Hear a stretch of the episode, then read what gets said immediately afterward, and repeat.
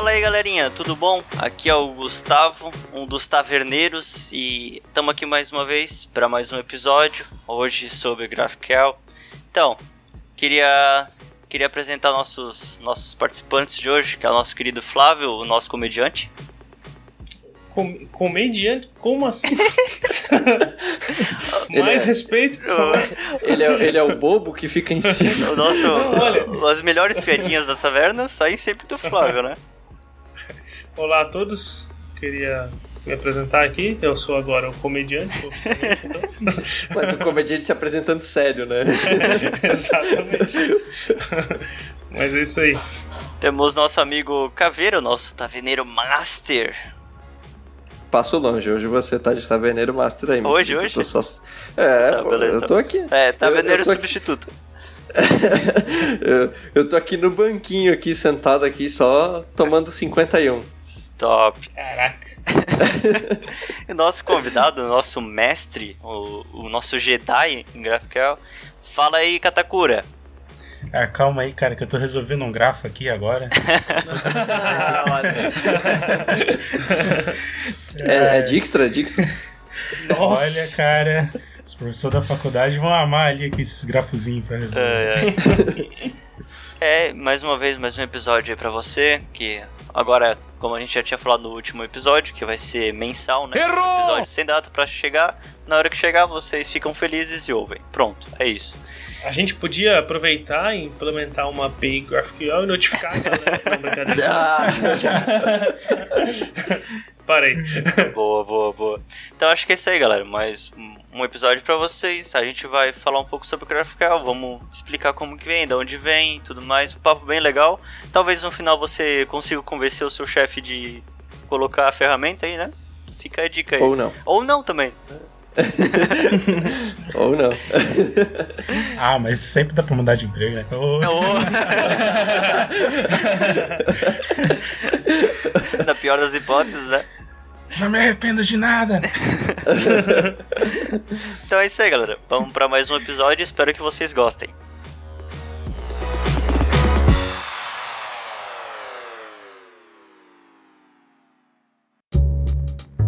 Queria, queria saber é, por onde a gente começa falando de GraphQL, meu cara?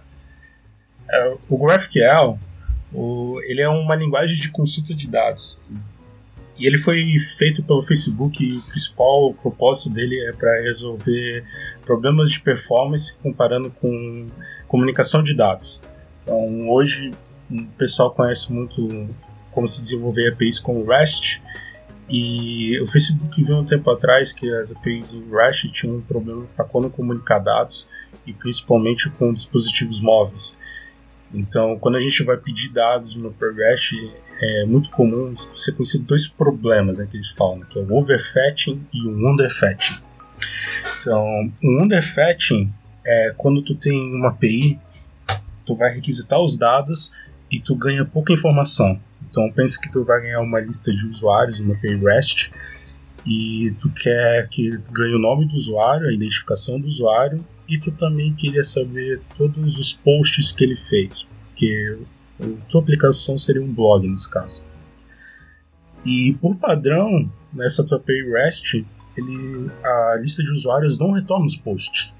Então, o que, que o pessoal, quando for implementar a interface para comunicar com essa API, vai ter que fazer? Eles vão ter que fazer uma requisição pedindo todos os usuários, esperar essa requisição, pegar as informações dos usuários e fazer outra requisição pedindo todos os posts.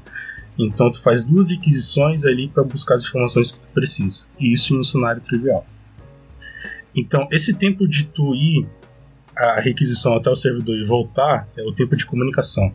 Esse tempo de comunicação é o maior gargalo que se tem hoje nos aplicativos quando tu tem uma REST, porque algumas telas têm tantas requisições para montar os dados que precisa para aquela tela que tu pode perder ali às vezes um, dois segundos só para de comunicação para pegar todas as informações.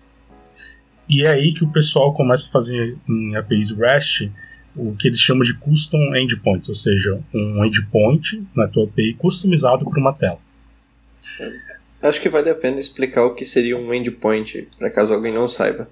É, um endpoint é uma rota da tua API REST para retornar uma informação. E no caso do custom endpoint, é, a tua API REST ela vai criar um, uma rota específica para se trabalhar com uma tela ou com algum outro serviço que precisa de um conjunto Certo. de informações. Então, tu teria, no caso, uma rota padrão, um endpoint padrão para retornar a lista de usuários, mas para uma tela específica que tu precisa saber os posts daquele usuário, para não ter que fazer duas requisições, tu seria obrigado a criar uma nova rota é, customizada que já retorne esses posts. E aí, provavelmente, você vai usar essa rota só uma vez e só quando for acessar essa tela. Isso. E o problema disso é que quem monta a API, pensando o pessoal que trabalha no server side, eles vão sempre precisar fazer custom endpoints toda vez que vir uma nova demanda, né, tanto para o pessoal da interface ou serviços externos. E é bem comum que os, esses custom endpoints não escalando muito. E isso tem dois problemas. O primeiro problema é que a equipe de desenvolvimento ela sempre vai ter que ser chamada por causa de um problema que vem de interface ou de outros serviços que não deveria ser um problema dela, porque a API ela retorna todas as informações já de um certo modo, só que a maneira com que se retorna as informações não é o suficiente para quem está consumindo essa API. E aí, por causa disso, você tem que fazer um custom de ponte para fazer só uma requisição para buscar dados. E o, esse, esse problema é bem comum de se escalar nas aplicações. Né? Certo. Uh, só, acho que viajando um pouquinho aqui, né? Você falou de sempre chamar o pessoal do server side, né? O pessoal lá do back-end para criar um, um endpoint quando for necessário, customizado, né? Hoje, assim, já puxando um pouco de outras coisas, outras tecnologias que a gente pode falar em futuros podcasts, mas a gente tem as lâmbidas na Amazon, tem várias coisas já e a gente consegue deixar bastante coisa serverless, né? Bastante coisa sem um, um servidor de aplicação lá rodando. Você acredita então que com o GraphQL, se a gente conseguir criar uma API decente ali, vamos dizer assim, a gente consegue ter cada vez melhor o uso desse tipo de, de situação, de serverless, ou então de sei lá, os lambdas na Amazon lá, colocar uma, uma função única sem precisar ficar criando um servidor e sempre criar endpoints diferentes para as informações que eu preciso. Diz o GraphQL se comunicando com o API serverless? É, imagina caso? que se, se eu tenho que fazer requisições sempre para API REST e eu sempre vou precisar criar uh, endpoints customizados, né, dependendo do que eu vou precisar eu sempre vou ter que ter uma função lambda nova, ou então eu vou precisar ter um, um método lá no back-end, vamos dizer assim, novo. Se com o GraphQL é. eu conseguiria evitar isso. Então facilita esse trabalho, eu imagino. É, o, o GraphQL, é, como eu disse, resolve dois problemas que é o underfetch e o overfetch, que é quando tu busca pouca informação e tu precisa fazer mais inquisições para buscar mais dados ou overfetching, que eu não havia explicado, mas o overfetch é quando tu busca informação e tu ganha demais, né? Quando tu ganha informação demais para montar uma tela simples. O GraphQL ele permite que tu busque somente o que tu quer para tua tela em uma única requisição.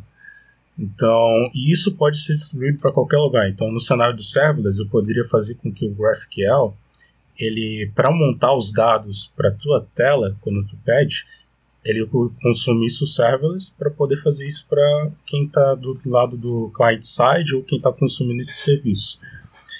E, e, uma, uma pergunta: como é que o GraphQL é montado? Como é que ele é montado? Diz no back-end ou no front-end? Quem consome? Quando, é, do, dos dois lados. Quem consome, como monta, e quem recebe, como destrincha isso, como é que separa isso? É, no caso do Graph, no GraphQL, é, lembrando que tem o QL de Query Language, o Zyra vai usar uma linguagem de consulta que é extremamente semelhante a um JSON. Basicamente, ele usa com chaves para delimitar um escopo e toda vez que abre uma chave, ele abre um escopo e ele vai poder acessar dados que tem naqueles níveis, né? Pensando no grafo, são em níveis.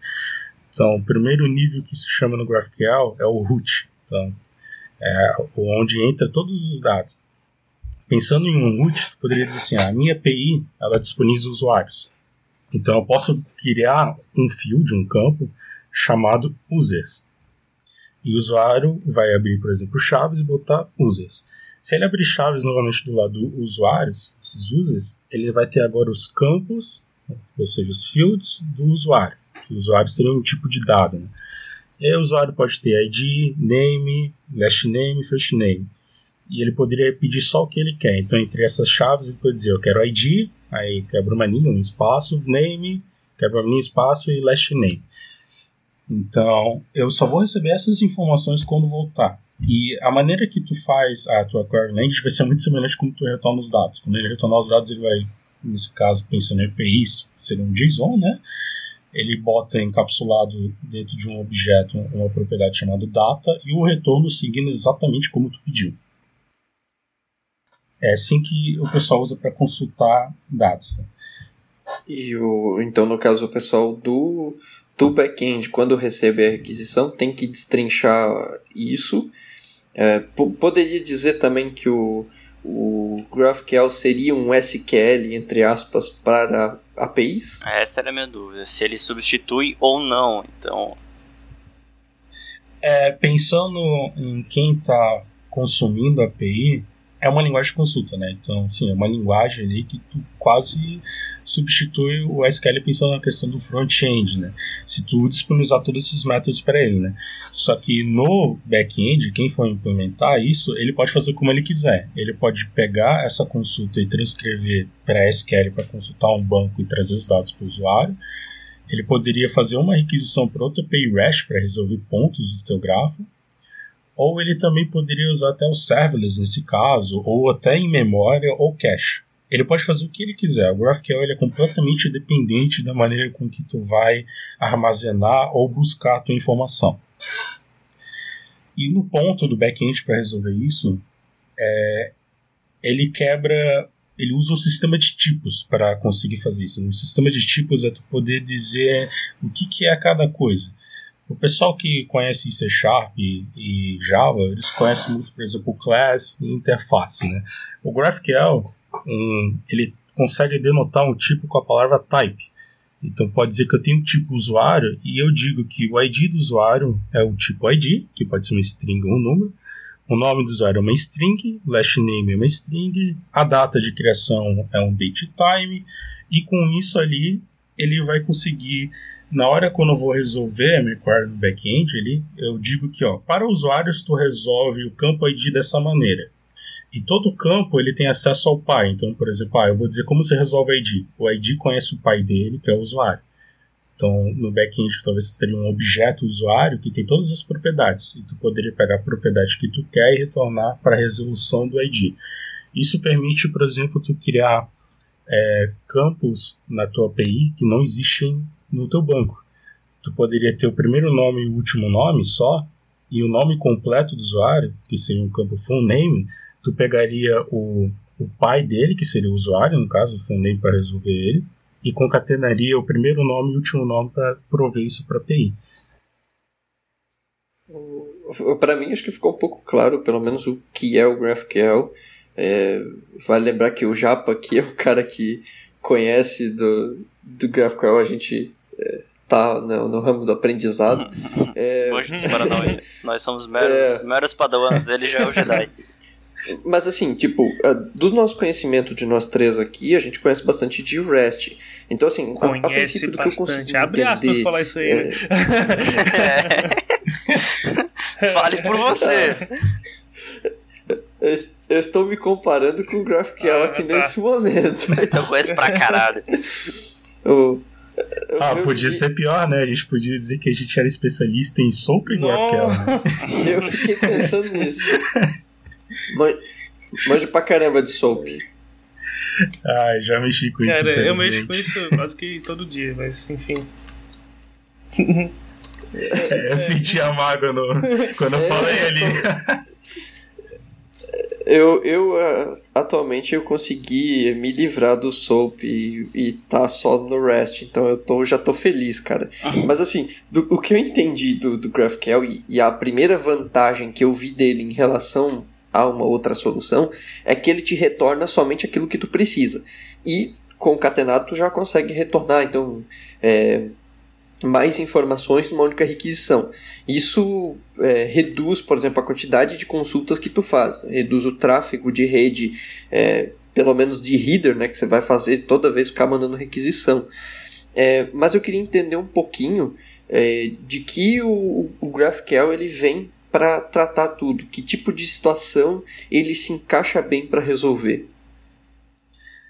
É, pensando em API REST, quase todos os cenários de API REST assim, de consumo em vídeo de dados, é, pensando, ah, vou mandar um JSON para fazer o CRUD, ele vai conseguir resolver. Acho que o único. Tem um cenário que eu sei que ele atende, mas talvez. Eu não sei se ele ainda é o ideal. Por exemplo, o GraphQL ele também tem suporte a tu fazer upload de imagens e retornar, por exemplo, uma, um link de uma imagem.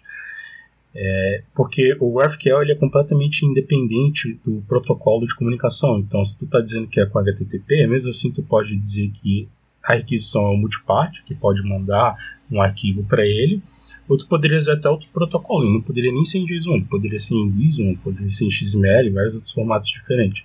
Então ele, ele consegue atender a maioria dos cenários, assim. Acho que para streaming de dados ele não atenderia, por exemplo, não faz esse sentido. Eu fiquei com uma dúvida agora, você falou essa parte. Então, eu, eu tava entendendo que o GraphQL ele era mais para consulta, mas então ele pode ser usado também para inserção, exclusão e alteração? Ah, desculpa, talvez isso ficou confuso, né? O GraphQL ele deixa tanto tu fazer consultas, quanto tu também pode fazer algo que ele chama de mutations. Mutations são mutações que tu vai ter no teu graph, na tua API. E essas mutações pode ser o que tu quiser. Então, criar um recurso, alterar um recurso e excluir um recurso, tu poderia fazer pelo GraphQL. Ele denota isso como mutation no TrackWare. E o interessante disso é que pensa que tu vai criar um usuário. O comum de quando tu cria um usuário é que tu espera o retorno do ID do usuário para fazer alguma coisa com isso. Alguns casos tu quer até mesmo a data de criação, porque pode ter um delay do tempo ali que demorou para criar, para notificar um usuário. E o GraphQL ele deixa no momento que tu cria, que é um ponto da tua API, tu também logo embaixo já pode retornar o que tu quiser. Porque ele também está linkado. Então pensa que tu vai montar uma query lá com o GraphQL, ele chama de assim, create user. Aí ele deixa passar os parâmetros que tu passaria todos os dados necessários para criar o usuário. E logo depois tu diz, ó, o retorno do create hum. user é um usuário. O que que tu quer? Aí tu diz lá, eu quero ID e create yet. E o usuário poderia automaticamente, por exemplo, popular informações de tabelas alinhadas, recursos alinhados. Tu já poderia pedir esses recursos alinhados também. Então ele também resolve essa parte de tu enviar Então na mesma requisição Sim. que eu estou fazendo a mutation, que seria o nosso post no, no REST, na mesma requisição que eu faço isso, eu já digo o que eu quero de volta e ele me retorna. Isso. Ah. É, é, até interessante falar do post aqui, como o GraphQL é completamente dependente do protocolo de comunicação, é, por padrão, quando tu faz uma requisição na parte do front-end, é, usando HTTP, eles usam sempre o método post. Aí eles perguntam, pô, mas por que, que eu estou fazendo post para consultar dados? É porque tu precisa mandar a query, a tua consulta, o back-end, para tu dizer o que tu quer resolver. E botar isso na string, no get, não é certo, que ela vai ficar muito grande. É, acho que ia ficar meio ruim mesmo. Aí ela vai no body do, da requisição post, então. Isso, aí eles botam no body um query e um variables, que são variáveis que podem ser utilizadas em pontos da tua query. E tem suporte a variáveis, né? Ô Japa, eu, eu sei que tu também, antes, antes a gente conversou também, você falou, eu, eu queria entender da, do qual a ligação de graph na palavra, do, do grafo. O que, que o grafo tem a ver nessa história? É, o, o grafo se tu pensar na tua API, todos os pontos dele é uma ligação de um grafo. Assim. Tem, por exemplo, um campo que é o usuário, que está vinculado ao ID, que é um outro ponto que está vinculado com uma aresta, ou seja, um grafo, né? E tem outro ponto que é o name, last name e assim em diante. E algo interessante de grafos é que tu pode fazer cálculos de profundidade de algum grafo. Pensando também no, numa árvore, também pode fazer cálculos de profundidade. E por que, que um cálculo de profundidade é interessante, talvez, para um GraphQL? Porque se um GraphQL deixa eu pedir o que eu quiser, eu poderia pedir a top inteira. Eu, eu tenho isso aqui, alguém malicioso, meu cara, eu vou copiar todas as informações que existem nesse sistema aqui. Vai tentar buscar todas as informações possíveis. É claro que o teu back-end não vai conseguir suportar tudo isso, isso vai ser uma consulta extremamente pesada. Então tu poderia dizer assim que, ó, se alguém pedir uma consulta que adentra quatro níveis de profundidade na minha query, eu não executo. Ou seja, ele primeiro vai fazer a análise disso, e se ele ver que passou desse nível de profundidade, ele não executa a tua query. E outro ponto para poder barrar requisições pode ser muito pesado, em vez de tu usar profundidade, tu pode fazer cálculos de complexidade. Então, se tu pegar o, cada ponto do teu gráfico e tu dá um valor para ele, um cálculo para ele dizer, ó, quanto que isso aqui vai custar de resolução para mim, eu vou poder fazer um cálculo de complexidade geral de quanto demoraria mais ou menos em média para resolver aquela query. E se eu ver que ela é pesada demais para mim, eu recuso ela e digo: ó, essa complexidade de resolução dessa query é muito alta, a gente não vai resolver ela para ti, faz duas requisições separadas. Então, por exemplo, vamos pegar um exemplo de usuários. É, a gente pode dizer que o usuário ele tem os, os campos relacionados ele que é o ID, name, last name, first name data de criação. Cada ponto a gente pode dar um, um valor de um ponto de complexidade. E esse valor é o que tu quiser. Mas vamos botar para deixar fácil um ponto. Então significa que se tu pedir todos os campos dele ali, que seriam uns 4, 5 campos, vamos botar 5 campos se tivesse um usuário, a resolução daquele ponto usuário para ti seria 5. Porque os alinhados dele valem um ponto e tu disse que o ponto de usuário é a soma de todos os filhos dele. Então seria 5. Só que se o usuário pedisse uma lista de usuários, que for consumir tua API, né? Então tu poderia ter um ponto da tua API chamado users.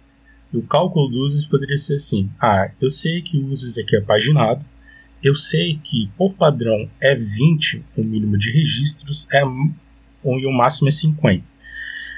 Então, se o usuário não passar nenhuma informação de quantos registros ele quer, eu vou induzir 20. E eu faço 20 vezes o número de usuários para calcular a complexidade. E fazendo esse cálculo de complexidade, eu posso barrar a consulta. Entendi. Entendi. Pô, caramba, é bem, é bem legal. Tem, tem bastante proteção. É, lembrando que, uh, se eu entendi, né, quando você está falando que você está barrando isso, você não chegou nem a tocar, por exemplo, uh, num método, alguma coisa assim lá no back-end para executar alguma coisa. Você nem tentou consultar nem nada, né? Você é, simplesmente pela sintaxe da parada, pelo que você acabou de identificar dos tokens, você já disse, ó, oh, isso aqui eu não posso fazer. É isso? Exatamente, é uma camada de validação, é a primeira camada. Não vai ter nada de, ah, eu consultei no banco desnecessariamente para depois dizer que não dá para resolver. O ideal é fazer um cálculo todo antes para já notificar o mais cedo possível. Ó, isso aqui não vai dar para resolver. Uhum. É uma coisa que não ficou muito clara para mim é a questão de quando usar o GraphQL. Beleza, a gente está falando aqui de performance, a gente está falando de segurança, tudo, mas ele é bom Obviamente ele é bom para ser usado em sistemas grandes, mas é, vale a pena perder tempo, digamos assim, e estar tá investindo em um sistema não muito grande que não, que não exige tanta utilização de dados? Como, como é... que é a contraindicação dele e a indicação dele? Um dos problemas que eu vi do GraphQL utilizando ele é mecanismo de cache.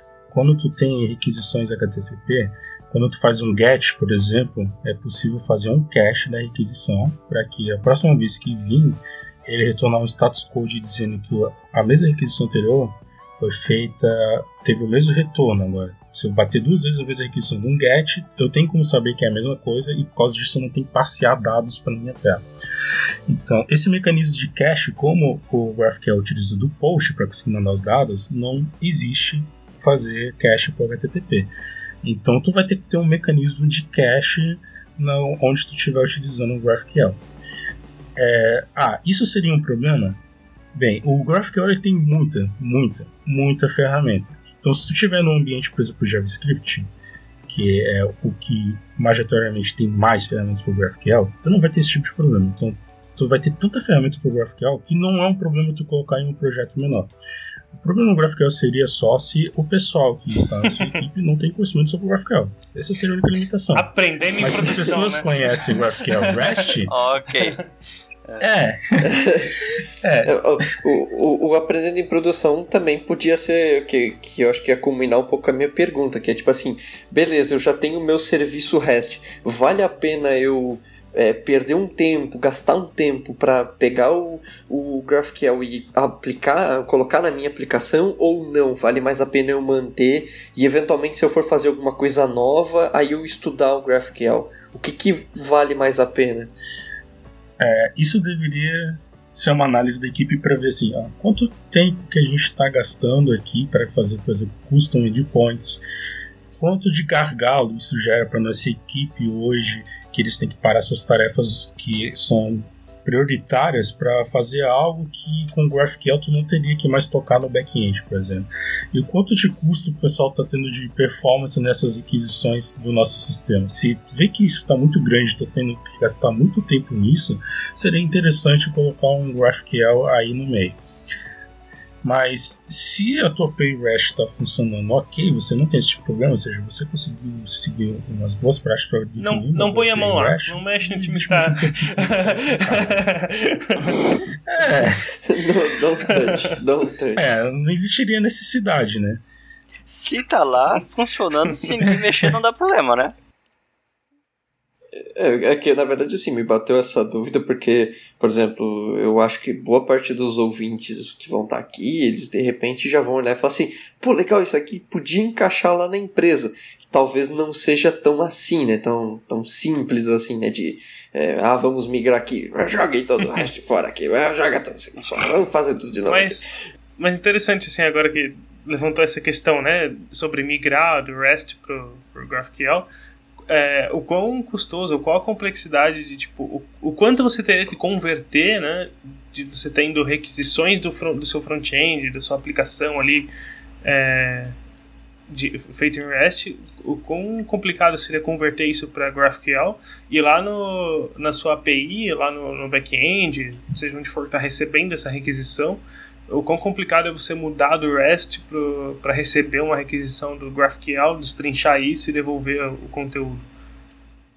Pensando ali no exemplo do usuário, né? Que, é, que acho que é um exemplo mais, mais simples. Acho que é...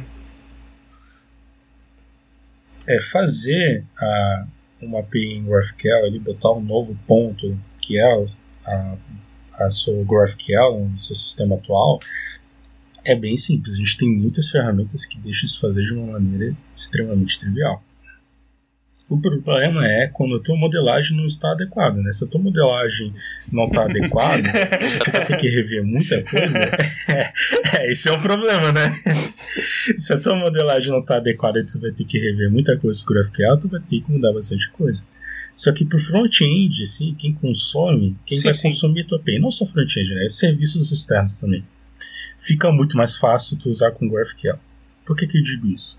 Porque pensa você, o front-end, que vai montar aquele caso do usuário com post. Você vai fazer um fetch do usuário. Se tu está usando JavaScript ali, vai estar jogando assim que tu vai dizer assim, ó, quando acabar de receber os usuários, eu pego esses usuários, eu mapeio todos eles, busco os IDs, com os IDs eu monto as rotas para buscar os posts deles e aí eu vou lá faço a requisição do post e boto um, campo posts no usuário. Ou seja, você vai ter que fazer um trecho de código para mesclar as informações. Com o GraphQL tu não vai ter que fazer todo esse código, porque a tua query já vai dizer como é que os dados têm que vir. E o GraphQL ele é poderoso o suficiente que o GraphQL tem um mecanismo chamado alias. Então, se por algum motivo, por exemplo, na tua API é chamado uses, mas tu quer colocar customers, porque tu fez um filtro ali, o GraphQL deixa tu botar, por exemplo, em vez de botar uses, tu botar lá customers, dois pontos, uses. Então, a requisição vai ser para o, o campo de uses, mas quando ele for parsear isso para te retornar o teu objeto na tua linguagem ali, seus dados, ele vai vir como customers já. Então ele já tem muita ferramenta assim para no próprio GraphQL resolver toda essa parte de tratar os dados. Não sei, eu imagino que né, não, pelo menos eu entendi assim. Mas o retorno, ele sempre então vai retornar um, um JSON, né? Quando vem o conteúdo lá, ele vem JSON formatado como você precisa e depois na sua API ele converte para objeto ou sei lá, isso vem em uma outra estrutura que não é o JSON. Foi isso que eu entendi também. Como eu disse, ele é agnóstico. Ah, certo. Não certo. se importa com o protocolo que tu usar para comunicação. Mas o comum é JSON, né? Mas tu poderia usar outros, outras maneiras de trafegar dados que custam menos, né? Porque JSON, por exemplo, JSON tem alguns problemas de comunicação de dados Uhum. que ele trafega muita informação para dizer pouca coisa. Por exemplo, vamos dizer que a tua API por algum motivo retorna um campo como nu. Tu tem um nu, ele é representado quatro letras, N, U, L, L. E se tu for analisar o que vai custar isso em bytes, isso é um peso desnecessário, né? Então tu tem outros formatos de dados que entende que quando um valor é nulo, ele só vai custar ali um byte, em vez de custar ali os seus quatro bytes. Então tu poderia usar outra maneira. É por isso que é, que é bom usar XML, assim, é, é muito melhor.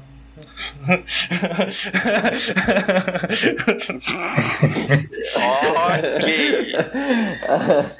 Aquele soap, né, que, que tem 2 megabytes para retornar um oi. Isso. Aí tu abre outra tag, conteúdo, lá dentro tem oi, aí depois tu fecha de novo, aí tu fecha de novo. Isso é uma coisa engraçada, assim, porque, tipo, eu trabalho frequentemente com SOAP e, tipo, eh, o CDATA é um, é um dos problemas lá, porque a gente tem as nossas APIs lá e às vezes tem que comunicar com outros sistemas terceiros e aquele sistema, ele tem a especificação dele de como ele quer receber o XML. Aí, tipo, a gente tem o nosso API, a gente tem que pegar, montar um XML que o sistema terceiro vai aceitar, aí a gente encapsula esse XML dentro de outro XML, aí, tipo, com CData, e aí manda pra lá. Daí, tipo, quando chega lá, o cara desmonta o nosso XML, desmonta o dele pra pegar a informação. Tipo, é. É. Que massa. Cara, Agora pensa isso num aplicativo móvel, né? Se é, o Facebook já viu um problema ali com, com o Rash, imagina com o Soap, né? imagina o cara numa internet 2G, 3G, assim, bem legal, um dia de chuva. Tentando, pior é que o cara vai ler duas baixar notícias e acabou uma o 3G notícia, dele, assim, né? blog, E né? todo o plano de E aí dados. vem cara. isso, assim, o cara.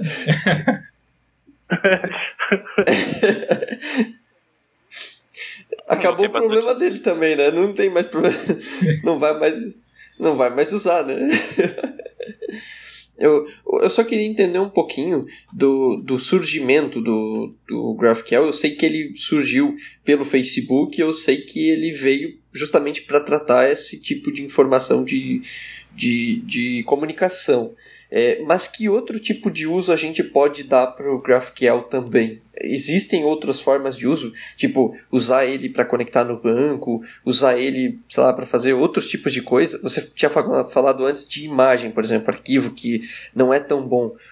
Como ele se encaixa nesse tipo de situação? Como a gente adapta o vou dizer sistema que o para pessoal ele? é criativo. O pessoal consegue fazer muita coisa com uma ideia só. É muita gambiarra, né? Eu sei, eu entendo bem. Eu tenho, muita tem um gambiarra, repositório chamado Arsenal GraphQL que lá lista várias ferramentas e uma dessas ferramentas que eles botam lá é que existe um banco de dados chamado The Graph que a maneira que tu consulta dados no seu banco de dados é usando é, o mecanismo do, do GraphQL, a mesma linguagem do GraphQL. Caraca. Então pensa que tu tem uma API GraphQL que basicamente tu pega exatamente o mesmo Você tá gráfico, batendo no banco direto, você não tem Java ali, Você não tem Node. Cara, é sensacional. não, não tem nada, velho. Direto. É, é que minha pergunta foi um pouco para incitar isso também, né? Porque, por exemplo, eu sei que no mundo real, pelo menos nos, nos contextos que eu sempre vi, as coisas sempre foram muito burocráticas. Tipo, você tem que passar, por exemplo, você vai fazer uma requisição, tipo data. Aí você vai mandar do, do front-end para o back-end. Você tem um monte de restrição, por exemplo. Tem que mandar com time zone, tem que mandar uh, no, no formato certinho. uh, e de vez em quando, aí às vezes tem gente que manda com long, tem gente que manda com, com Unix-like, Epoch, e assim vai. E você tem que bater no banco. E esse tipo de comunicação sempre deu muito problema, pelo menos as minhas experiências mostraram isso, né? Não sei quanto a cada um, assim, tipo de experiência que cada um teve, mas assim, as minhas experiências sempre mostraram que a gente tem que fazer é, muito, muito trabalho, às vezes, para conseguir um resultado que nem oi, né? Tipo, quero retornar uma lista de usuários. tem um campo de data lá, tipo, o aniversário do cara. Puta, fudeu. Já estragou. Ah, mas eu quero retornar o aniversário do cara em anos, não a data. Ah, eu tenho que retornar a data e lá no front eu tenho que tratar. Né? Então, esse tipo de situação que eu sempre Isso é bem ferrei, interessante, assim. porque imagina alguém ter problema com data, né? É. Time zone, nossa, Acho que deu problema, né? passou por isso. É, nunca deu problema, nunca vi. mas, é acho que a gente nem sofre problema assim de ter que mandar com, com time é. zone zero, voltar com time zone menos 3 para não dar problema. Assim, acho que, sei lá, acho que só nunca, não, nunca acontece. Mas o melhor é quando tem um presidente que ele pensa assim: não, agora eu vou mudar o horário de verão. não vai ser mais da Aí tu faz 300 mil empresas no mundo todo isso, mexer na porcaria do teu calendário porque o infeliz quis mudar o horário de verão. Aí. Oh, aí para, sai o cara tendo que atualizar a versão do Java. Isso daí o Flávio tá falando, isso aí é da Jamaica. Porque ali, atualizou a versão do da... Java, daí não é compatível. Não, ah, olha.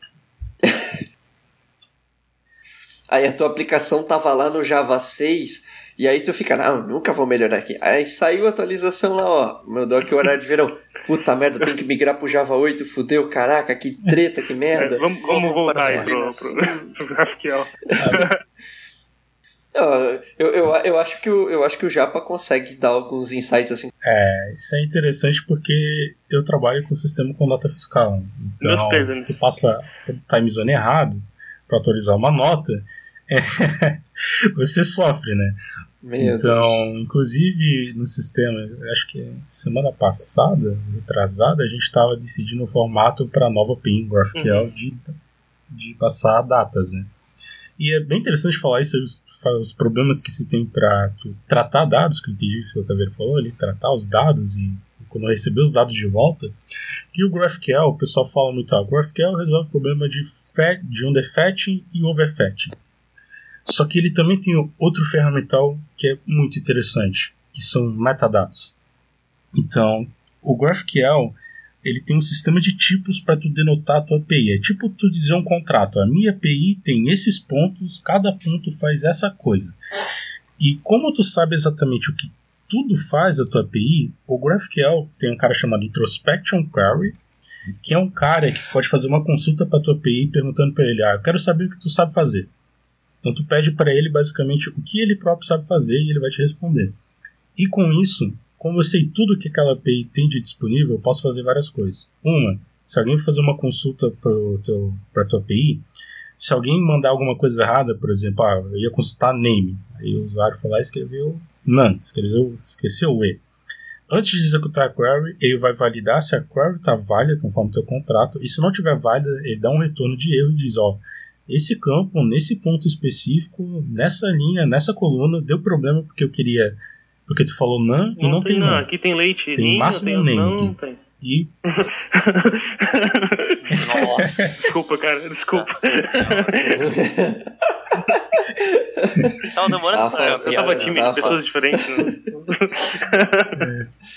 tava, tava, tava. Ah. Isso. Se soltou, fudeu. Pessoas diferentes. Tre o, o, os, os três hosts que estão sempre aqui. Pra que o plural, né? Pra que o plural? É, quebrei, quebrei teu raciocínio, continua lá. É. Tava dando erro na Mas... coluna específica. Não, eu não, lembro, lembro. Nem lembro mais o que tava. É.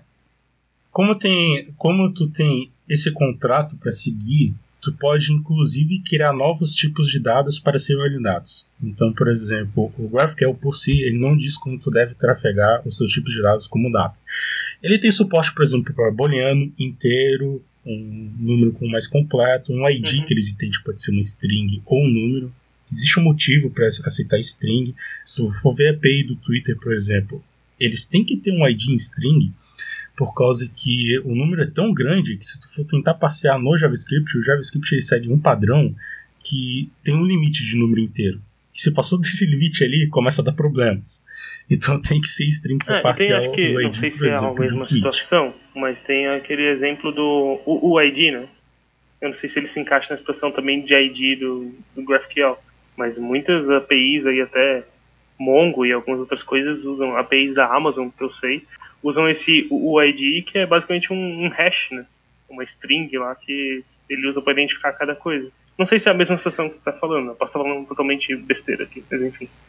Não, é, um, é um dos cenários aí. O cenário que eu falei é que o pessoal às vezes esquece que números é uma coisa muito complicada. Pensa que o maior consumidor que existe hoje de APIs é o pessoal que está codando em JavaScript.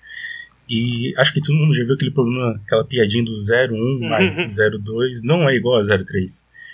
E isso aí é um problema de número que o pessoal às vezes esquece que isso tem em outras linguagens.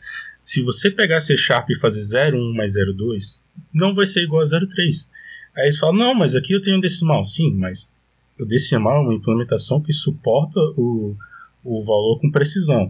Só que a linguagem ainda tem float e double, que são dois formatos que tem esse problema. Se tu for em Python, tu também vai ter esse problema. Se tu for em Java, tu também vai ter esse problema. A maioria esmagadora das linguagens tem um problema. A diferença é que o JavaScript não tem uma maneira adequada para se tratar isso. Mas pensando, além disso aí, do, do, decimal, a gente também tem os números não suportados, que são números grandes, então eles têm que deixar uma identificação ser, por exemplo, uma string. E também tem esse cenário do ID, porque a gente tem bancos relacionais e não relacionais, e os bancos não relacionais podem uhum. utilizar esse tipo de formato. O MongoDB é um caso desses, né? Que eles usam o ID. Então, para ser mais abrangente, o ID aceita tanto uma string quanto um número. E aí eles pensam, tá, mas como é que eu vou tratar a data então? Então, o GraphQL tem um cara chamado Scalar Types, tipos escalares. E tu pode definir o teu tipo escalar como tu quiser. Então, tu pode dizer que quem vai mandar uma data vai mandar uma string. Só que quando essa string vir, tu faz uma definição do teu tipo escalar e tu sempre vai validar se a informação tá ok. Então, no caso, no nosso sistema lá, a gente, por exemplo, usou o ISO 8601, que é um padrão para se definir de datas que tira esse problema time zone. Pense que é sempre time zone zero. Ele mata o time zone e sempre bota pro zero. Sempre pro zero. E por causa disso, é, a gente tem uma maneira de fazer assim, ó, todos os lugares sem data a gente usa tipo escalar date time, que uhum. implementa o ISO 8601. E graças a isso a gente tem certeza que todos os lugares que alguém passar uma data, o nosso GraphQL vai validar e se der pau na validação, ele já notifica e não deixa seguir em diante. E a mesma coisa pode ser quando voltar. Por quê? Porque quando voltar a informação, não quer dizer que tu vai formatar direito. Talvez tu poderia formatar sem querer errado. Só que o GraphQL ele vai entender que na hora que for voltar a informação, se tu diz que é um date time e ele vê que o padrão está errado, ele vai dar o erro, ele não vai deixar voltar inválido.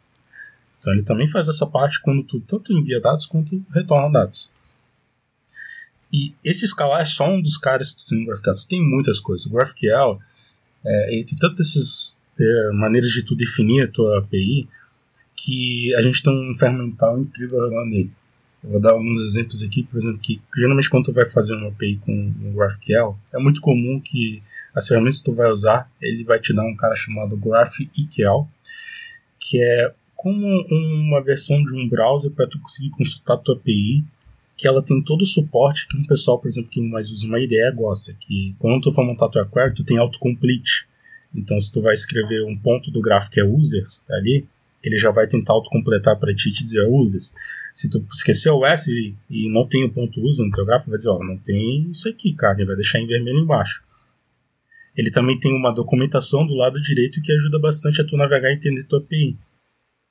Só uma pergunta, isso aí você pode instalar na sua aplicação e rodar Exato. ela Qualquer aplicação, aplicação feita em GraphQL, todas as ferramentas que eu vou citar aqui, se eu não disse que não dá, então vocês aceitam como não. Isso aqui vai funcionar como IP GraphQL. Porque o GraphQL, o padrão, na definição dele, na definição dele, ah, quando se seguirem certinho como o Facebook fez o FC deles lá, porque tem tu tem que seguir um, um, protocolo certinho de como tem que ser feito o GraphQL, né? Se eles seguirem certinho lá, ele define como tu dá os metadados. E os metadados é o que o pessoal usa para fazer essas ferramentas. Pensa, por exemplo, em documentação que o Swagger faz. Né? O GraphQL, em cima dos tipos de dados que tu tem, tu consegue dar uma documentação para cada um. Então, tu poderia ter no teu grafo lá dizer escalar, date time. E aí tu poderia dizer em cima, ah, esse tipo de dado implementa o padrão ISO 8601. E aí dá um exemplo lá. Ô, Japa, só para acho que só para contextualizar a galera que talvez não saiba o que é Swagger, é, talvez seja só importante explicar que o Swagger é uma é uma lib, uma ferramenta que tu usa para anotar, é, tu bota anotações no código e você pode documentar, né? Isso, é, com o Swagger tu certo? bota documentações na sua API, tu pode gerar, por exemplo, um site estático da sua documentação para servir para outros desenvolvedores, né? E no Swagger tu pode testar também, inclusive, tu pode é, usar, fazer requisições, por exemplo, no, nessa documentação. Ele te dá, por exemplo, o código de exemplo, Sim. de retorno e tudo mais. E deixa né? até gerar código. É, bem bacana deixa o até gerar código. Só lembrando. Sim, exato. Exato, só para lembrar também o pessoal de que é, os links para o que o Japa tá falando aqui estão aqui no post, você pode conferir também e clicar. Do Swagger também, né? O, o Swagger também, também, né? Sim, do, do Graph, que é ele, né? Que tem um i, também tá ali. Olha aí, recebendo jabá de graça. É. Pensando em documentação como Swagger, o, o GraphQL, como ele deixa botar documentação nos próprios tipos também, e é algo nativo, tem GraphQL, você pode fazer isso automaticamente. Tem uma ferramenta chamada GraphQL Doc, que ele permite pegar o teu GraphQL, ele analisa o teu grafo todo o que é disponível nele e ele gera uma documentação para ti, prontinho. Toda documentação gera sozinho. Não precisa fazer mais nada. E essa documentação, tu pode disponibilizar ela pública. Se tu quiser, tu falasse que o cenário do deixa fazer consultas e exemplos, né? Com o GraphQL, se tu quiser, você poderia fazer um ponto que é público, que o pessoal entra com o GraphQL para testar a sua aplicação, se quiser. E o GraphQL é um cara bem completo para tu conseguir testar ela, então é bem interessante deixar público esses dois ele é tão poderoso assim essas ferramentas que existe um cara chamado GraphViz, que é uma maneira de tu em texto escrever e conseguir gerar gráficos visualmente. Com o texto você conseguir fazer, por exemplo, um ML, fazer representação de uma árvore, várias coisas. E o GraphQL tem um cara desse. Então tu conseguiria gerar um modelo de, de relacionamento, de, que você consegue já só, tipo, escrevendo, você Isso. monta. Só que o poder disso é que ele entrega com o GraphQL de maneira assim. Se você tem uma API em GraphQL, existe um cara chamado GraphQL Viz, que tu pega a tua API e da API ele vai gerar um modelo de relacionamento mostrando tudo que a tua API faz. Um grande UML quase. Não é um UML quem segue os padrões, né? Mas ele vai gerar um grande relacionamento ali mostrando tudo que faz a tua API. E isso, assim, ah, quem vai bater a primeira vez o olho na API, se é uma API menor, né? Porque o sistema OTC API já está tão grande que é difícil ver no grafo, né? Visualmente. Mas uma API menor é bem interessante esse tipo de coisa. Uh, e as ferramentas, ó, no nosso sistema a gente colocou essas três ferramentas, o GraphQL, o GraphQL Doc e esse GraphQL Viz, e também toda a ferramenta a gente colocou quem trabalha com JavaScript, vai ser comum que no front-end tu vai ter que montar a tua query. Existe um cara chamado S-Lint Plugin GraphQL, que ele pega o teu esquema, que tu pode ou fazer uma requisição para pegar o esquema, ou tu pode gerar um JSON do teu esquema para tu servir essas ferramentas. E antes de tu, por exemplo, dar um commit de um código, ele pega, valida todas as suas queries de front-end e vê se elas estão corretas. Então, se alguma query estiver incorreta, por exemplo, no nosso sistema lá, a gente colocou isso. Toda vez que alguém faz um commit, se ele está montando uma query, se essa query estiver inválida, ele vai notificar e ele não deixa passar o commit, porque ele sabe que aquela query não vai ser executada. E isso é com SNIT com o GraphQL, uma ferramenta que toda API GraphQL vai poder usar. Aí é isso interessante porque existe outra ferramenta também que integra com o TypeScript. E vamos pensar no fluxo de desenvolvimento aqui. A gente tem o nosso back-end, que é feito em GraphQL. A gente tem um front-end, que vai ter que montar queries. E as nossas queries, eles vão gerar dados que vão, tu vai passar entre a sua aplicação, né? Então, vai, esses dados você vai estar usando ele em algum lugar da tua aplicação. O, o, existe um cara que ele pega com o TypeScript e ele faz assim: eu vou analisar a tua query, através da tua query eu vou gerar anotações do TypeScript e tu pode usar essa anotação para marcar o local onde tem o retorno da query, porque se tu mudar a tua query, eu vou regerar esse tipo e se algum campo está sendo usado errado, eu vou te notificar. Então, pensa que alguém está acabando de criar uma tabela nova no sistema, um modelo novo, e está em fase de desenvolvimento e decidiu renomear um campo. Ele vai lá e renomeia no back-end. Renomendo no back-end, o S-Plugin o S-Plugin GraphQL vai te notificar as queries do front-end estão erradas. Tu vai lá e arruma elas. Arrumando elas, os tipos do TypeScript vão dizer todos os trechos de código que não utiliza aqueles dados e ele já vai te notificar para corrigir. Ou seja, o fluxo completo de desenvolvimento para ti. Que legal isso aí, cara.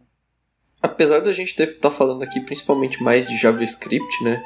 Mas eu tava olhando aqui que o GraphQL ele tem suporte para bastante linguagem, como C Sharp, .NET, Clojure, Elixir, Erlang, Go, até Java, por exemplo, PHP. É, é um deles, inclusive, esses geradores de tipos que eu falei, ele consegue gerar tipos para escala, por exemplo. Se tu tem uma aplicação back-end consumindo outro cara, por exemplo, o, Graph, o, o, GitHub, por exemplo, hoje ele tem a nova API dele feita em GraphQL. É bem interessante que eu vou passar um link que quando eles fizeram isso, eles botaram todos os motivos pelo qual o GitHub fez essa escolha de mudar de REST para GraphQL. E se tu, por exemplo, consumir essa API do GitHub no Scala, tu consegue gerar tipos no Scala para ver se também estão corretos conforme a API do GitHub. Caramba. Então funciona para várias coisas mesmo. E, e, tem muitas outras ferramentas interessantes, né? Uma. Isso aqui é tudo desenvolvimento, né? O desenvolvedor adora isso. Muita, muita ferramenta, né? É, é isso. É. Daqui a pouco, cara, a hora já vai estar cheia de ferramentas. Uma ferramenta pra isso, outra ferramenta pra aquilo. É, ironia que no sistema lá eu fiz questão de botar tudo isso. Até. A pasta. A pasta Node Modules dele lá já tá com 5 GB, mas tá é. tá tudo bem. Leva ele com. Entrou um desenvolvedor novo na equipe, ele vai lá da NPM install e mas, pode ir pra casa tomar um café, no dia vai. seguinte, assim. Mas é. eles adoram. Sim, é, vai até a padaria, fabrica o café, fabrica a comida Mas... também, para a empresa inteira e depois volta. O computador vira um buraco negro, né? Mas... Além né, dessas vantagens todas para o desenvolvimento, a gente tem já o que a gente já falou antes de vantagens para o usuário final mesmo, que, por exemplo, né, foi um dos motivos do Facebook ter desenvolvido isso, né? Que é a, a ideia de consumir menos dados, né, menos planos de dados. É, o principal motivo de existir o GraphQL é isso, né? Essas ferramentas vieram só porque quando eles foram documentar direitinho como deve se seguir um padrão para fazer o GraphQL, eles já pensaram essa questão de metadados. E, cara, é, dica, algo que eu vejo muito, eu, eu já migrei bastante entre linguagens e algo que sempre é interessante se ter para todas as linguagens é tu trabalhar com metadados. Porque metadados deixa tu usar um conceito chamado de metaprogramação que é você programar um programa que faz outros programas, mais ou menos. É algo semelhante a isso. E com isso, tu consegue fazer muita coisa. Muita coisa que tu acha que é repetitiva, isso morre. Cenário de CRUD. Cara, CRUD, porque hoje em dia um CRUDzinho básico não, não precisa mais fazer na mão. Você consegue fazer com metadados. E com o GraphQL tu consegue fazer isso tanto no back-end quanto no front-end. Isso é bem interessante. E eu digo isso, é claro que você vai ter que programar porque você vai ter que decidir. A API do GraphQL você decide como quiser fazer. Mas ele te dá os metadados para tu fazer também o seu front-end ou consumo de dados como quiser. Pelo que eu estou olhando aqui no site, é, ele bota umas comparações do REST com o GraphQL e uma das coisas que ele, que ele coloca é o esquema da, da Self-Description Message, que é a tua API controlar que resposta tu vai dar. Então, por exemplo, numa API REST normal, o cara faz uma requisição, no back-end você trata e você lança a exception específica com a sua mensagem específica. No GraphQL, até onde eu entendi, isso não acontece. Você vai retornar para ele uma mensagem de erro já padrão, né? Do, por exemplo, se o, cara, se o cara digitou alguma coisa errada, né? Passou um parâmetro que não existe no, na tua API REST, tu tem que tratar, né, dizer, ó, tal campo tá inválido. E no GraphQL você retorna isso automático, mas essa mensagem é padrão, certo? Tratar cenário onde o usuário tenta informar algo que a nossa API não aceita, não precisa mais, galera. Né? Vocês não tem que mais tratar isso, acabou. O GraphQL já resolveu isso pra ti. O que que tu vai ter que fazer no GraphQL? Regra de negócio. Cenário onde o usuário está tentando fazer uma operação, essa operação é válida no ponto do grafo, mas por algum motivo a gente não quer aceitar essa operação para aquele usuário. Então, nesses casos de regra de negócio, tu vai ter que fazer manualmente ali, tratar os erros para notificar o usuário do porquê isso não é possível. Né? É, esse é padrão para hum. qualquer coisa, na realidade, né? Exato. Né? Eu, nesse caso, na mão, né? No GraphQL não vai resolver tudo pra ti, até porque se resolvesse tudo assim, a gente não ia ter mais emprego, né? Programa pra gente, vai. Eu quero que esse botão logue o usuário. Fechou. É que nem a ideia do caveira de Não, mas programar. Não é assim? Não é assim? Não é assim que o cliente vê? Ué, mas por que 5 mil Não, pra fazer esse botão? Sempre achei. É só um botãozinho aqui, gera É. um relatório. Pô, eu sempre achei que fosse assim. É. Droga. Enganado. O- Mano, eu falei até agora bastante ferramental de desenvolvimento, né? Aí talvez alguém que não tem mais um cargo de desenvolvedor, um líder técnico, alguém que tá pensando, pô, vou querer colocar essa ferramenta aqui, vale a pena? Mas isso só me dá ferramenta de desenvolvimento, eu tenho que saber o que, que eu vou fazer depois que eu botar isso em produção, depois que ele tá rodando. Então, existe um cara chamado Apollo Engine, que ele é bem interessante que ele deixa fazer métricas, verificar performance, erros, várias coisas do seu GraphQL. E lembra que eu falei que o GraphQL é, ele é separado em pontos, cada field seu é um ponto do seu grafo? Ele é tão, tão granular que o ID do, do seu usuário é um ponto do seu grafo. E tu poderia analisar a performance de resolução só do ID. Ou ah, o full name do usuário, ele concatena o name com last name. A gente poderia até analisar performance de custo disso, porque ele, o Apollo Engine ele consegue analisar as tuas queries executadas, ele pega todos os pontos do teu grafo e vê quanto tempo demorou para resolver cada ponto dele. E tu consegue ter performance em nível de campo. Então, quando o pessoal tem REST lá, eu sei que a minha rota usuários demora, tá demorando 500 milissegundos, mas tu não sabe onde está o gargalo. Com o GraphQL, não. Se tu tem usuários e tu tem várias coisas ali dentro, tu vai saber onde está o teu gargalo, aonde está demorando para ser feito o- a, a resolução de alguma coisa. A mesma coisa é erro. Se der erro em um campo, como é isolado em cada campo essa análise, tu pode analisar exatamente o campo que deu o erro. Isso, isso é muito bom, né? Ajuda É, muito. o nível de granularidade de análise é, é muito interessante. Isso é, é- além disso, desse nível de granularidade para poder analisar performance e erros, o que é muito importante para quando tu tem uma aplicação em produção, tu tem um esquema de verificar como a teu GraphQL está evoluindo. Pensa que tu vai adicionar um campo no seu, no seu grafo, né? Quando tu adiciona um campo novo, tu não vai quebrar nada na sua API, certo? E isso é bem interessante porque o Uhum. GraphQL ele é feito de uma maneira que não é para quebrar as coisas. Porque se tu adiciona campos, as queries de quem está consumindo os dados não vai mudar. Eles vão pedir a mesma coisa e eles não vão ganhar o campo extra. Comparado a alguém que bota um campo extra numa Hum. rota de usuários que poderia quebrar alguma coisa. Assim, ah, mas eu estou botando campo extra, por que vai quebrar algo? Pode quebrar. Porque se alguém estiver, por exemplo, fazendo uma consulta e analisando todos os campos dinamicamente para gerar dados, pronto, isso vai quebrar. Então, campos novos que são adicionar campos não vai quebrar a tua API. Só que se o usuário quiser, se o, quem que faz a sua API GraphQL quiser mudar o nome de um campo, o GraphQL ele segue a ideia de que se tu vai fazer esse tipo de coisa, tu não tem versionamento de API. Tu tem depreciar campos. Então tu diz assim, ó, eu tenho o campo name e ele vai mudar para full name. Então o name tu deixa lá ainda funcionando normal. E tu vai lá e deprecia ele, ó. Esse campo aqui está depreciado, daqui a um ano, seis meses a gente vai tirar. E tu vai lá e cria o seu campo full name. Agora é só esperar o pessoal passar a usar o full name. E com alguns ferramentais consegue até analisar se tem algum campo que está sendo utilizado que está depreciado.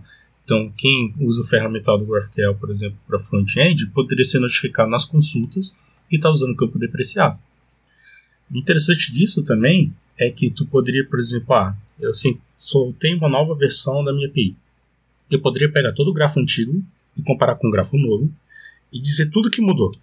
Adicionou o campus tal, adicionou as mutações tal, eu mudei o nome de tal campo, eu tirei o nome desse campo, tudo isso eu posso condensar e mandar isso para todos os meus usuários. Inclusive tem umas ferramentas dessa que integram com o GitHub. Tem um cara aqui, que depois eu vou botar o link, que toda vez que tu faz o pull request, ele vai analisar o teu grafo e ele vai ver todas as diferenças e fazer um comentário automaticamente no teu pull request das mudanças que teve no teu grafo. E isso é muito interessante. Cara. Então, ah, nossa, changelog, nossa, que saco tem que fazer às vezes à mão, né? Não, cara. Manda gerar o changelog, ele vai gerar sozinho pra ti. Essa outra ferramenta é bem interessante. É mais poderoso do que eu pensava. Legal, show de bola. É, é, é que o pessoal bate muito na tecla da performance de comunicação, que é o ponto principal. Só que esquece também que o GraphQL, esses metadados que o Facebook se atendeu a fazer, são extremamente poderosos e deixou gerar uma quantidade absurda de ferramentas. Hoje, a quantidade de ferramentas que a gente tem lá está utilizando no nosso sistema, cara, analisa quase tudo assim pra gente. É muito interessante isso. Não tem que fazer quase nada, assim. A gente só tem que se preocupar em desenhar uma boa API agora.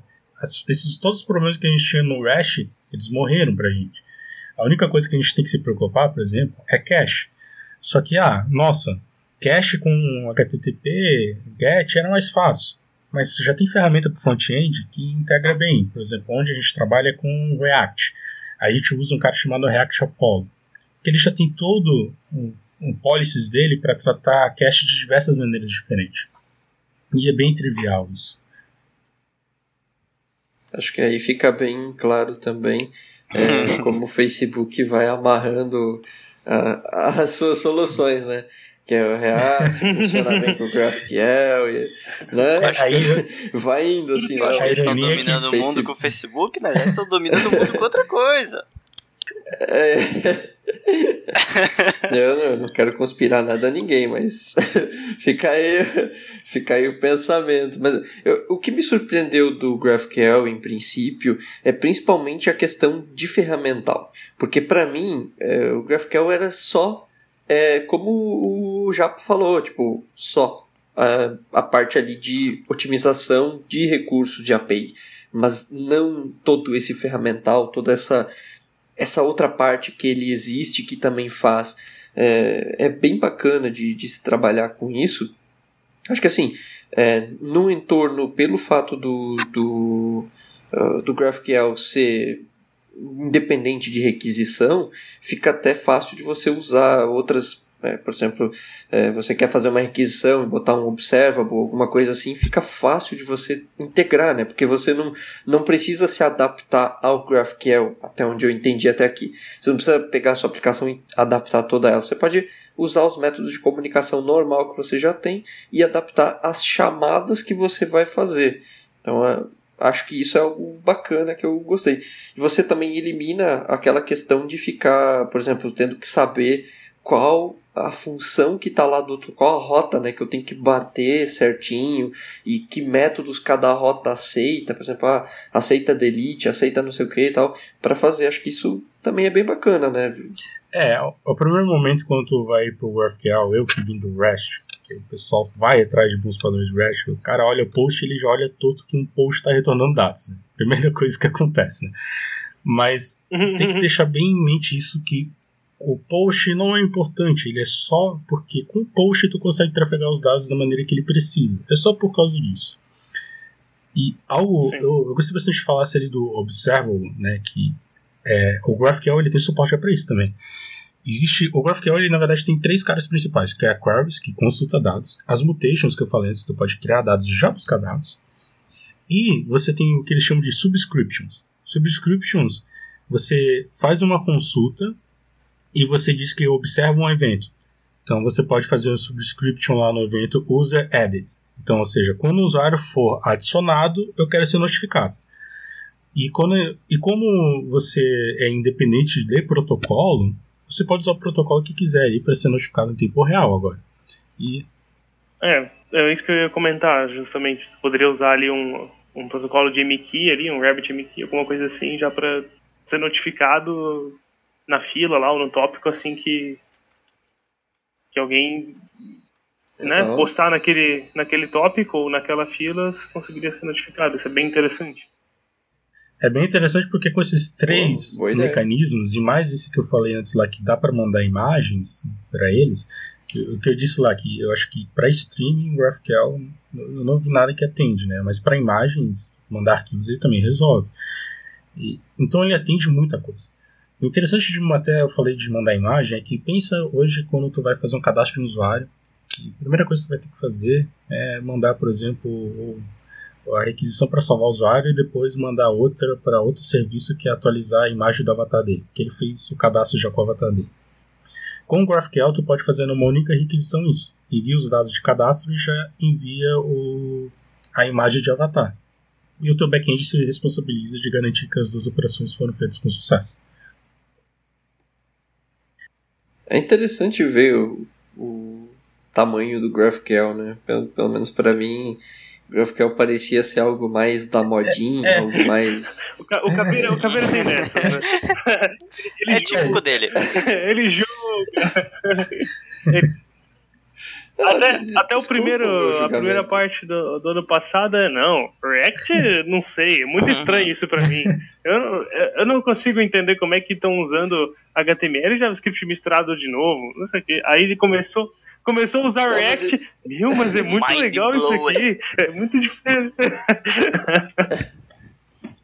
Não, mas assim, eu quero, eu quero dizer que essa parte só fugindo um pouquinho essa parte do JSX, do React, é realmente algo que eu não concordo muito. Mas eu, entre concordar e entender por quê, eu acho que eu consegui balancear isso aí, consegui. Tipo assim, faz sentido no, na forma como o React trabalha de usar o JSX.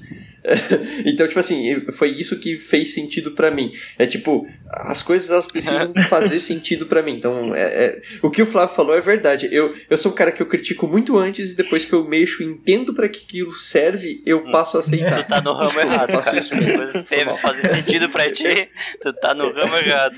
É o gerentão da equipe, né? Não, isso aqui não parece que é bom botar aqui. Vamos ficar que já tem. é. Eu, eu, sofro, eu sofro um pouco com isso sim. E o GraphQL foi uma dessas, foi uma dessas coisas sim, que para mim não fazia muito sentido, assim, não, não tinha tanto é, esse entendimento, mas que, ok, agora faz sentido, tem uma ideia melhor, não é algo simplesmente puro assim de, ah, cara, pô, é só isso aqui. Não, tipo, vai além. Acho que isso é bacana também da, da gente é, saber pro o, nosso também. Tem, tem que pensar que Nesse caso, o time técnico lá do Facebook, responsável pelo GraphQL pelo React, ele se preocupa muito em resolver problemas. Então, essas ferramentas nasceram para resolver problemas. Então, o hype em si é porque o pessoal olha esse ferramental e acha incrível. O pessoal se apaixona por esse tipo de coisa e só sai propagando a ideia para usar. Mas existe um motivo. É, esse ferramental veio só para ajudar no desenvolvimento, mas o foco principal é resolver um problema que eles tinham de performance de tráfego de dados. Inclusive, Sim. no nosso sistema aqui, é nosso sistema onde está refazendo as coisas com GraphQL, a gente hoje tem duas, dois APIs lá em GraphQL, que ainda estão em fase de desenvolvimento. E a gente precisou fazer um API Gateway. E GraphQL para fazer API Gateway, ele é muito bom. Ainda mais se ele se comunica com outros serviços em GraphQL. Porque a nossa API Gateway, ela pega o GraphQL e esse, antes de montar o nosso grafo, ela faz assim, ó, eu vou consultar essa API A aqui do meu serviço A, os metadados dele, eu vou consultar os metadados do meu serviço B, eu vou mesclar tudo em um metadado, e quando alguém for resolver alguma coisa na minha API, eu automaticamente eu vou quebrar minhas consultas e mandar uma consulta para cada lado de quem tem que resolver. Então, a gente conseguiu montar um API Gate lá, que resolve a distribuição das requisições entre as APIs de uma maneira extremamente trivial. Isso foi bem simples, assim. É claro, tem várias coisas para ser vistas, né? Porque quando tu pensa uma arquitetura entre serviços separados, é, existem coisas que está em um serviço que relaciona com coisas de outro serviço, que tu manualmente vai ter que linkar isso no seu API Gateway. Só que só o fato de ele distribuir as requisições entre os, as APIs automaticamente resolveu de uma maneira muito surpreendente para a gente. Então, a API Gateway é um grande candidato para caso do GraphQL. Ô Japa, e uma pergunta. Como funciona o GraphQL, por exemplo, com, com coisas que eu só posso consultar, por exemplo, autenticado, com esse tipo de validação?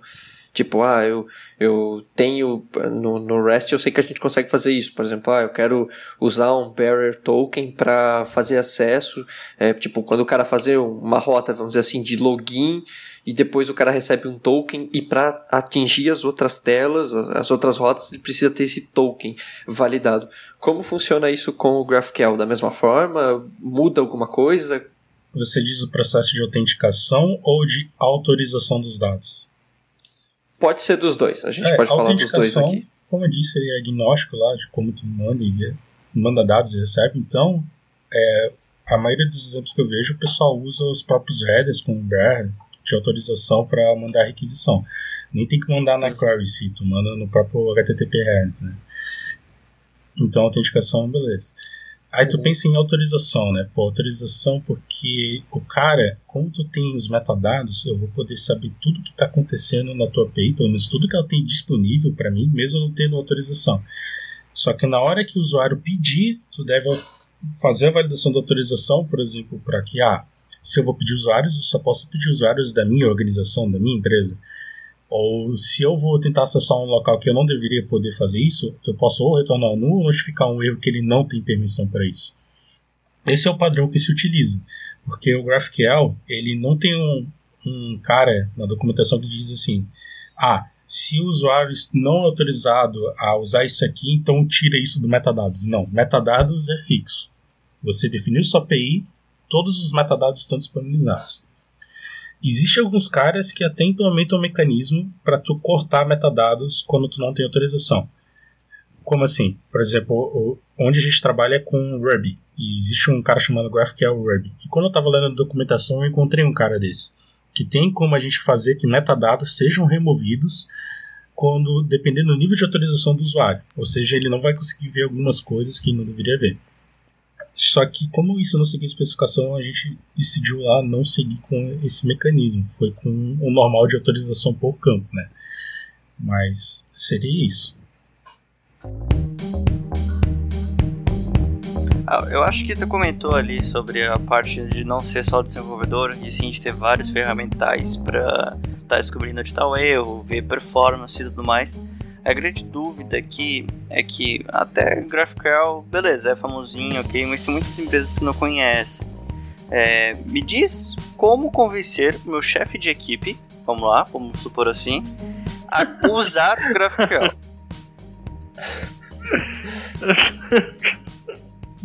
Eu ia usar essa, inclusive, como pergunta de saideira, hein? Podia ser. É, é, muito boa. É muito boa, hein? A gente pode usar essa como saideira.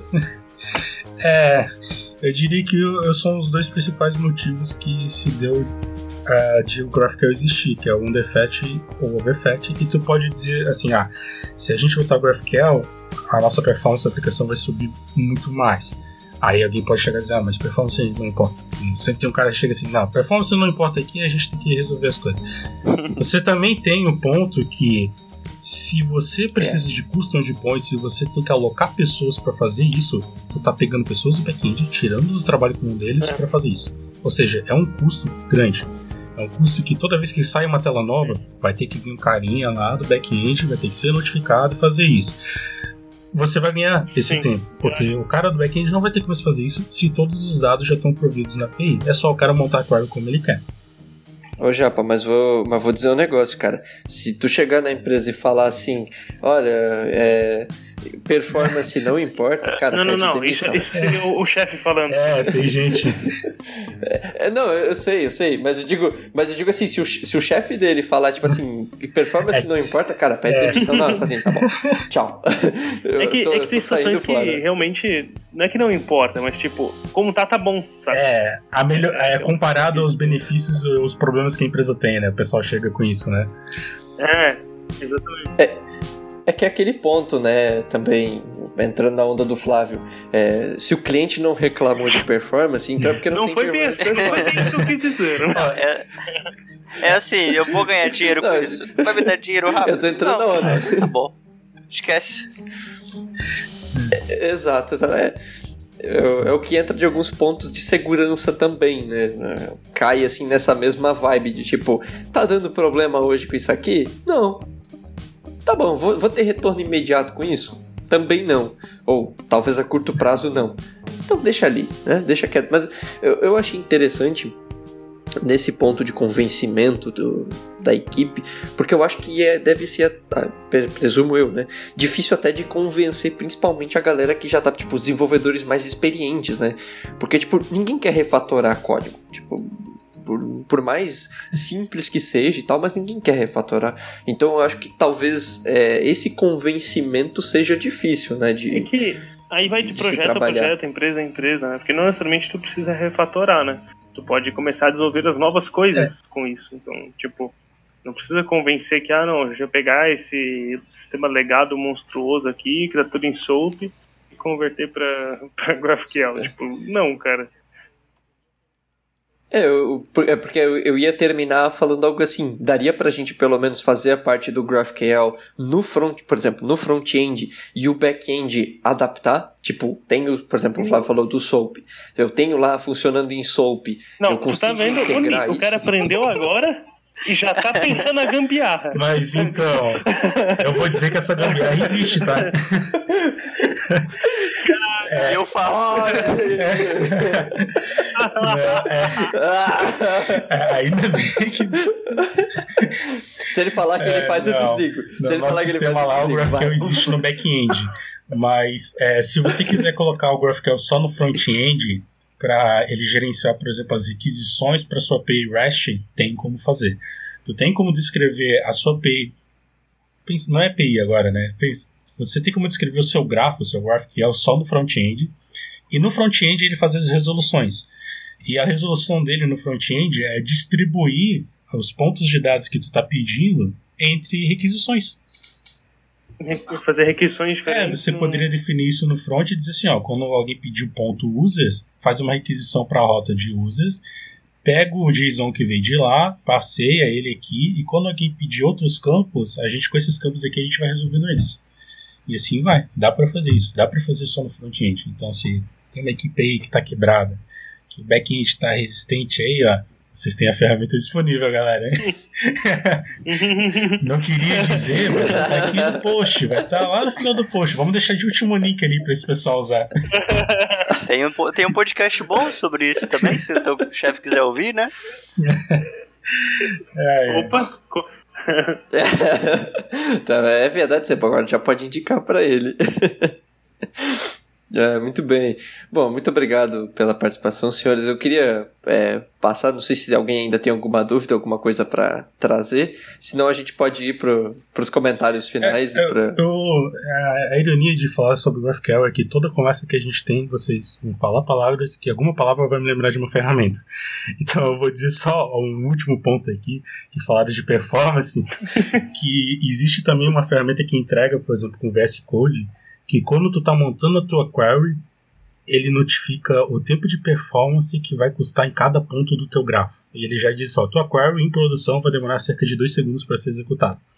Então, cara, é, é, muita ferramenta. E essa é uma ferramenta bem interessante aí pro pessoal que também tá tendo uns gargalos aí quando tá montando um sua API. O pessoal do front-end está sofrendo para fazer as requisições. Sabe o nome dessa ferramenta pra gente deixar aí? É, o nome dela, que é Apollo GraphQL do VS Code. Né? É só botar Apollo GraphQL. Ele dá suporte vai, a várias coisas. Até, vai estar tá no link, dá, né? Vai estar tá no link. Editor que se ferra depois. Fechou. Eu, editor, adora isso. Bom, muito bem. Uh, senhores Flávio Gustavo, gostaria de agradecer a vocês pelo, pelo, pelo host aqui, sempre compartilhado, nós três. E vocês podem fazer as suas bênçãos ah, finais. Não sei se a gente agregou, agregou muito, né? Porque, né? É. Não, mas sempre tem perguntas. Ah, não desculpa, então, não. a gente é foda pra caralho. É, esse é, é, o meu final, então. Valeu, galera. Muito abraço, muito obrigado por ter ouvido mais uma vez aí. Essas, esses três, agora mais um cara chato. E tamo aí, né, velho? ah, Valeu aí, galera. Então, acho que deixei o meu ponto aqui e diga não ao Super Rush.